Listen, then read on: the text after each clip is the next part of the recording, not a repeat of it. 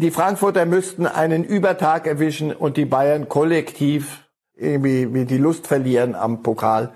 Mir fehlt die Fantasie.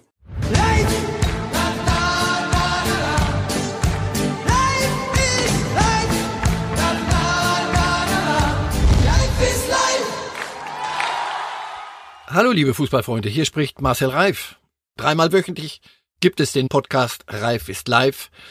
Heute diskutiere ich mit Kali Unterberg von der Bild.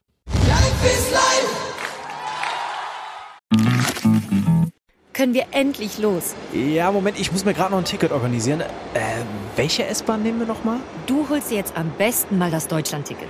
Das geht ganz schnell. Und schon können wir mit allen Bussen und Regionalbahnen fahren, wann wir möchten. Und auch wohin wir wollen? Ja, wir steigen einfach ein und müssen uns mit dem Deutschland-Ticket um keine weiteren Tickets kümmern. Egal, ob du montags damit ins Büro fährst oder wir spontan nach Berlin wollen oder am Wochenende ins Grüne. Okay, das heißt, wenn ich mit den Jungs zum Auswärtsspiel will, steige ich einfach mit meinem Ticket in die Regionalbahn und den Bus und fahre zum Stadion. ja, ganz genau. Aber jetzt geht's erstmal zum Shoppen in die Stadt. Und wann möchtest du losfahren? Jetzt informieren unter bahn.de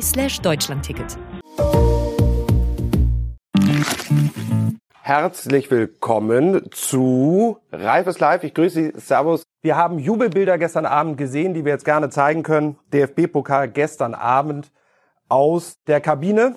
Da ging es ordentlich rund zur Sache. Ehrlicherweise Bilder, die wir auch vor Corona so gesehen hatten. Der Mindestabstand ist da nicht mehr eingehalten, aber in dem Fall auch gar nicht so wahnsinnig wild, denn alle Spieler sind ja negativ getestet worden, sonst hätte der Pokal gestern gar nicht stattgefunden. Aber äh, mein lieber Herr Reif, kann man als Journalist, als Fußballexperte ein Spiel neutral sehen oder muss man ehrlicherweise sagen, man hätte diese Jubelbilder gerne von der anderen Mannschaft gesehen, weil man doch die Daumen eher für den Underdog gedrückt hat?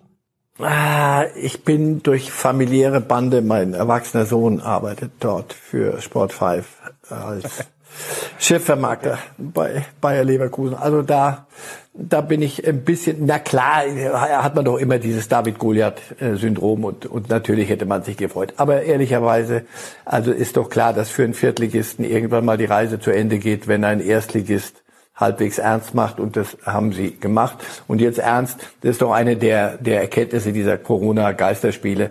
Die stärkere Mannschaft setzt sich in der Regel durch, ob zu Hause oder eher auswärts, ohne Fans. Ob die Fans Saarbrücken getragen hätten zu einem Sieg gegen Leverkusen, wage ich zu bezweifeln. Es ist großartig, was sie geleistet haben und jetzt freue ich mich auch für Leverkusen, dass sie mal wieder irgendwo nach was greifen können. Da steht was Blecherndes möglicherweise ins Haus. Heute Abend haben wir noch die zweite Partie, auf die kommen wir zu sprechen. Da ist die Wahrscheinlichkeit relativ hoch, dass ein relativ starker Gegner im Finale wartet. Aber einmal nochmal zu Leverkusen. Tatsächlich was Blecherndes. Ähm, auch für Rudi Völler, dem Macher bei Bayer Leverkusen. Das wäre eigentlich eine schöne Sache. Der ist ja auch so ein bisschen auf der Zielgeraden seiner zumindest Funktionärskarriere. Da noch mal was holen und den Fluch von Vizekusen ablegen, das wäre Ihnen ja tatsächlich zu wünschen. Sehr, sehr.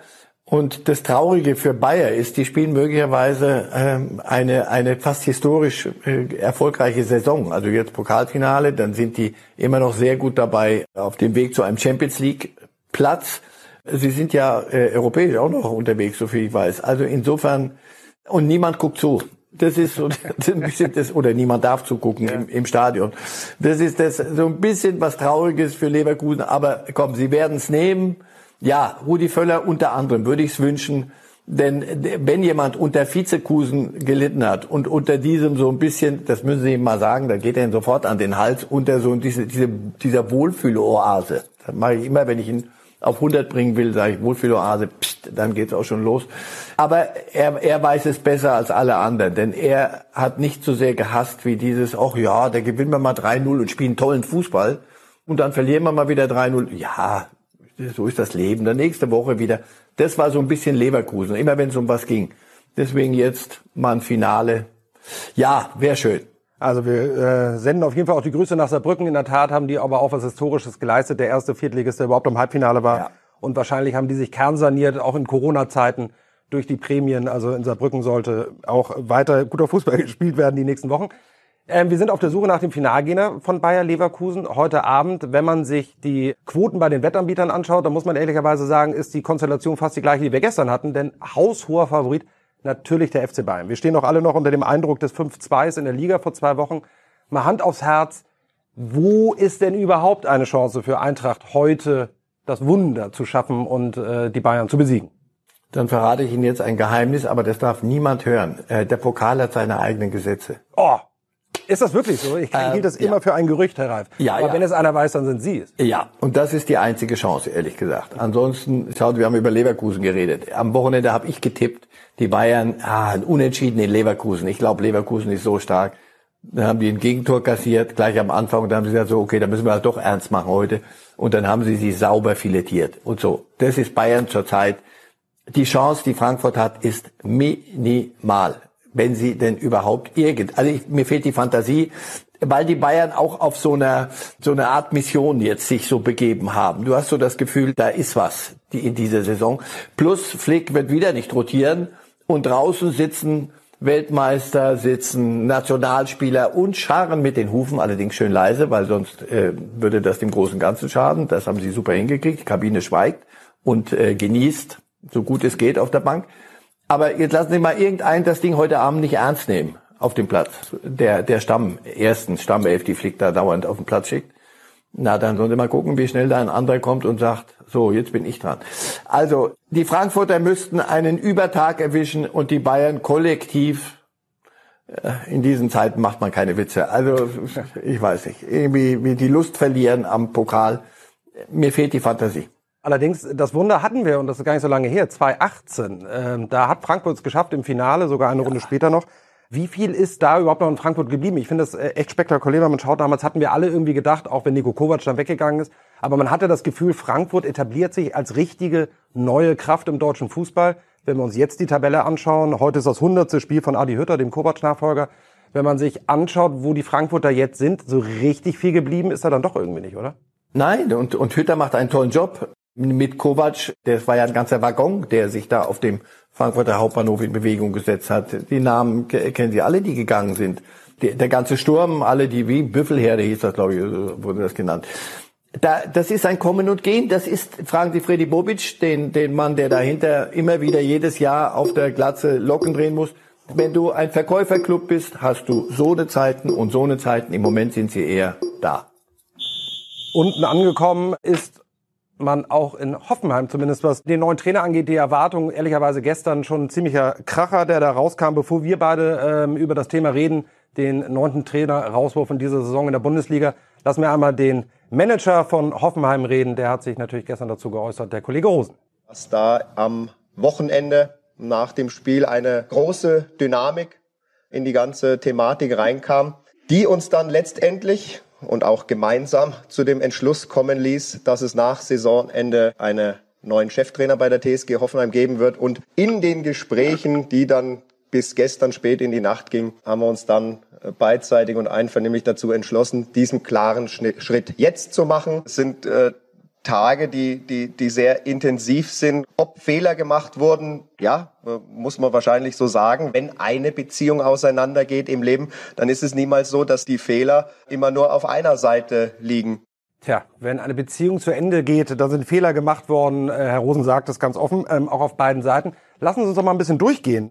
Es gibt in der Tat sehr, sehr viele Gründe. Wir haben das heute in der Bildzeitung auch geschrieben. Äh, man kann so sieben Baustellen eigentlich identifizieren, warum äh, das nicht funktioniert hat mit dem Kollegen Alfred Schreuder und der TSG Hoffenheim.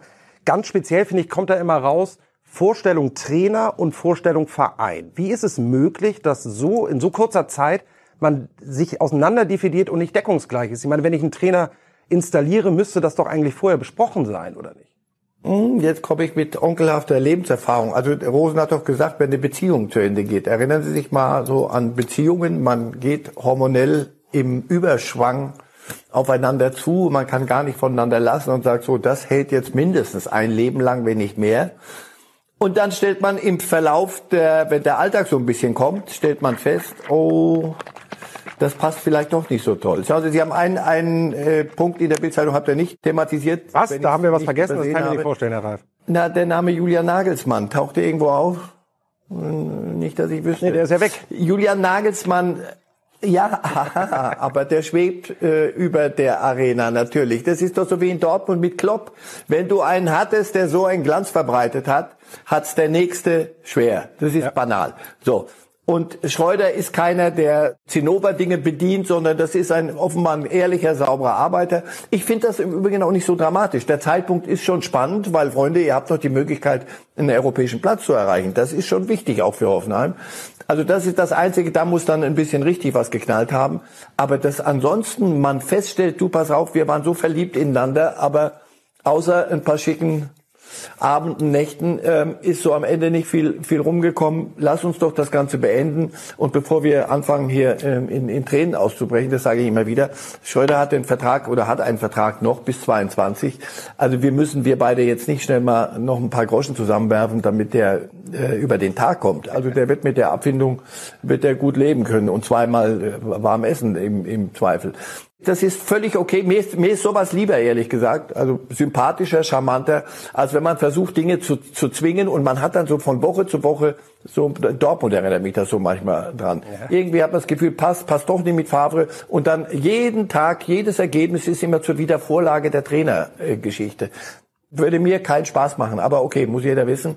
Hier zieht man einen Strich und wenn man anständig auseinandergeht, das ist, ist ja auch das im Leben mit Beziehungen gar nicht mal so schlecht, wenn man das macht, weil man sich, man könnte sich wieder begegnen irgendwo. Also ich kann das nachvollziehen. Wenn es, wenn man beide, wenn beide festgestellt haben, du pass auf, ich will so, du willst so, können wir uns annähern, nein, dann lass uns Schluss machen.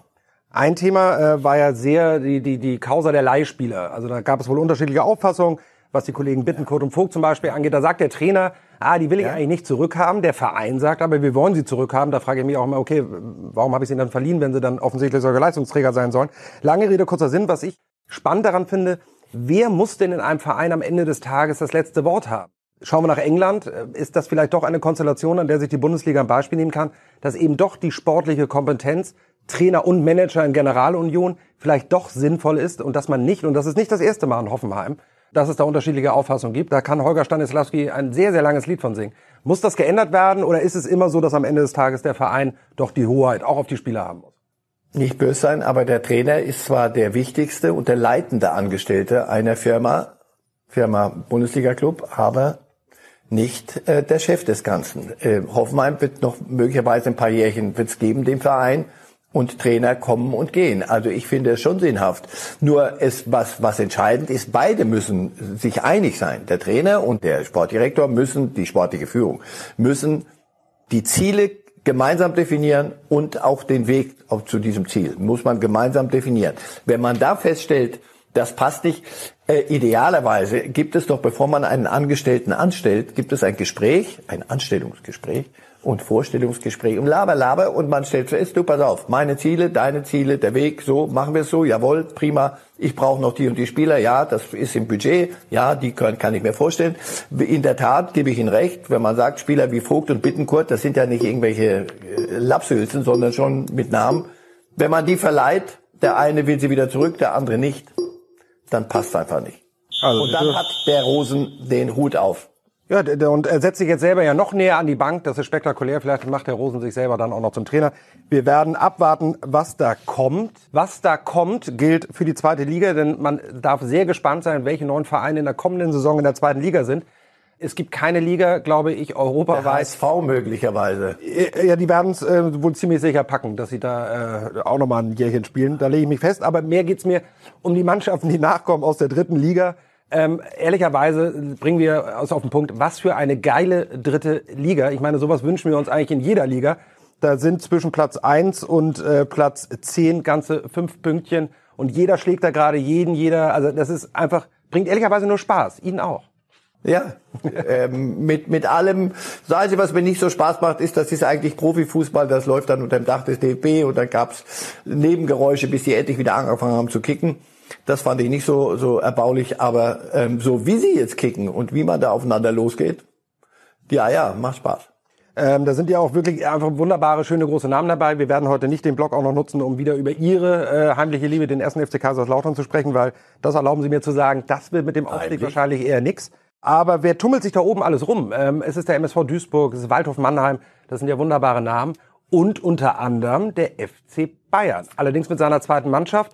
Und das sehen die Regularien sofort. Diese Truppe darf gar nicht aufsteigen. Das könnte äh, ironischerweise übrigens 1860 München extrem gut in die Karten spielen.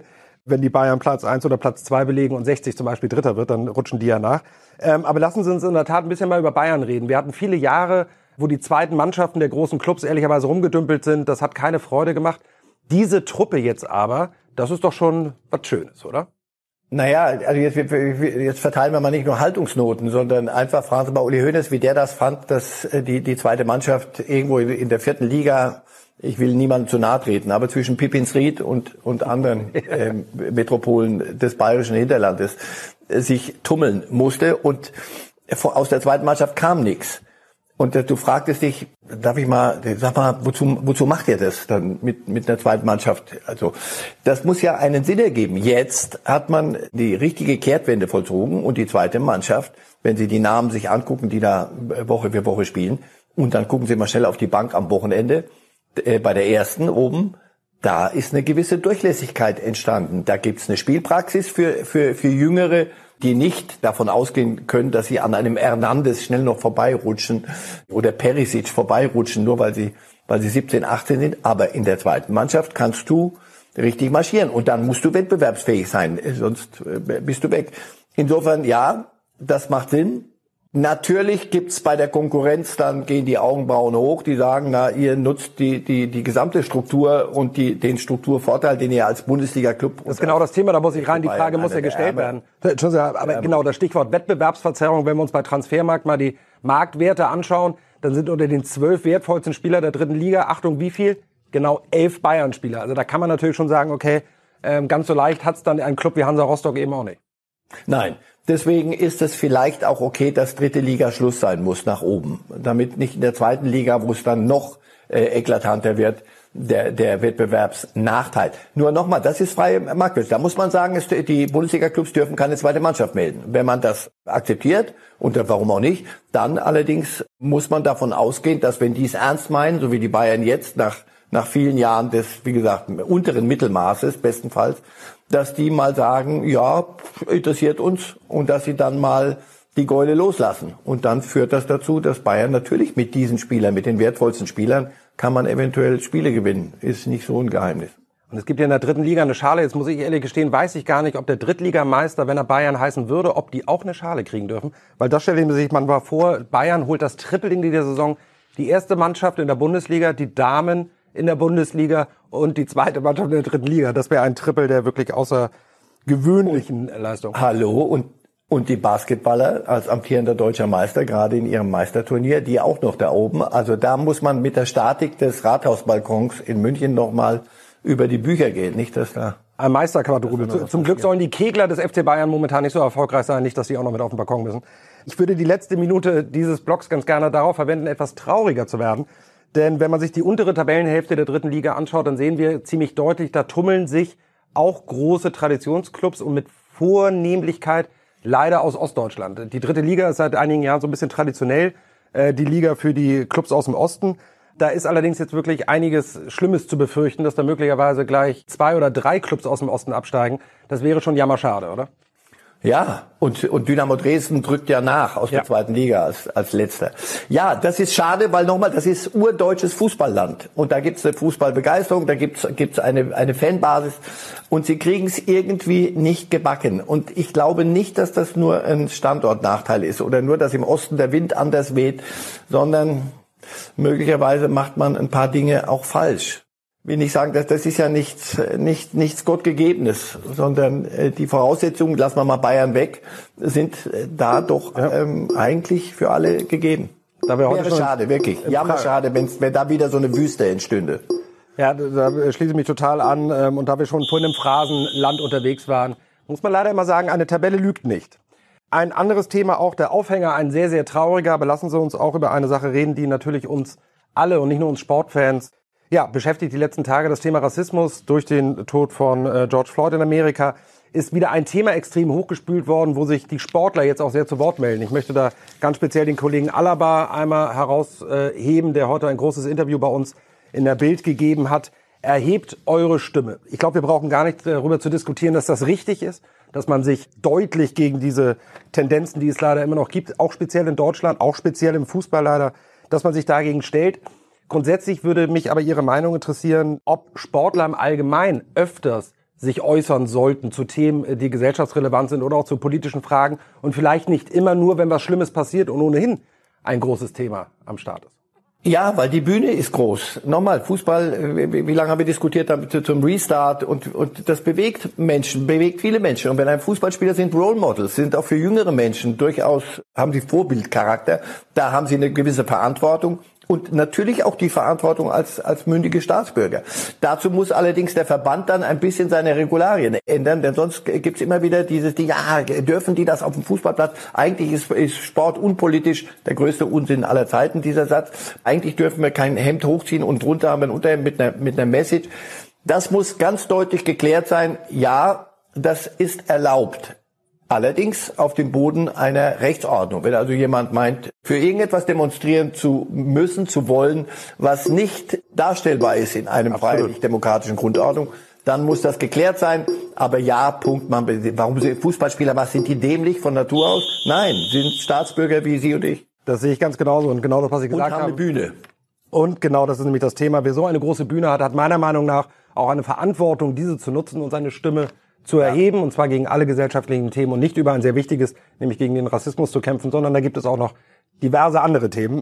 Das können sich die ein oder anderen Spitzensportler gerne hinter die Öhrchen schreiben. Wir erleben das leider sehr, sehr oft, wenn wir Sportler ansprechen. Die kommen dann nämlich genau mit dem Argument, nein, ich bin Sportler und Sport und Politik muss getrennt werden. Ich sehe das anders und würde mich sehr freuen, wenn sich dem Kollegen Alaba mehr anschließen. Wir sind schon durchgereift, das ging ratzefatze heute mal wieder. Aber wir können natürlich nicht schließen mit ihren drei Top-Thesen. Und da sind sie schon, die fliegen rein. Rudi Völler würde ich den Pokal wünschen, wenn jemand unter Vizekusen gelitten hat, dann er, genau. Und Rudi Rudi rufe dann durchs leere Olympiastadion, das wäre doch auch mal was Schönes.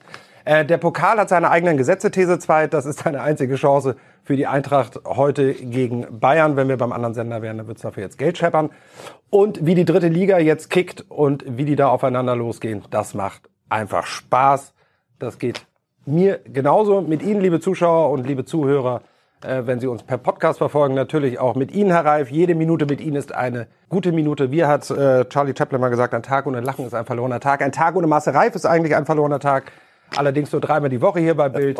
Vielen lieben Dank fürs Zuschauen. Alles Gute. Lieber Herr Reif, Grüße nach München und auf bald. Life!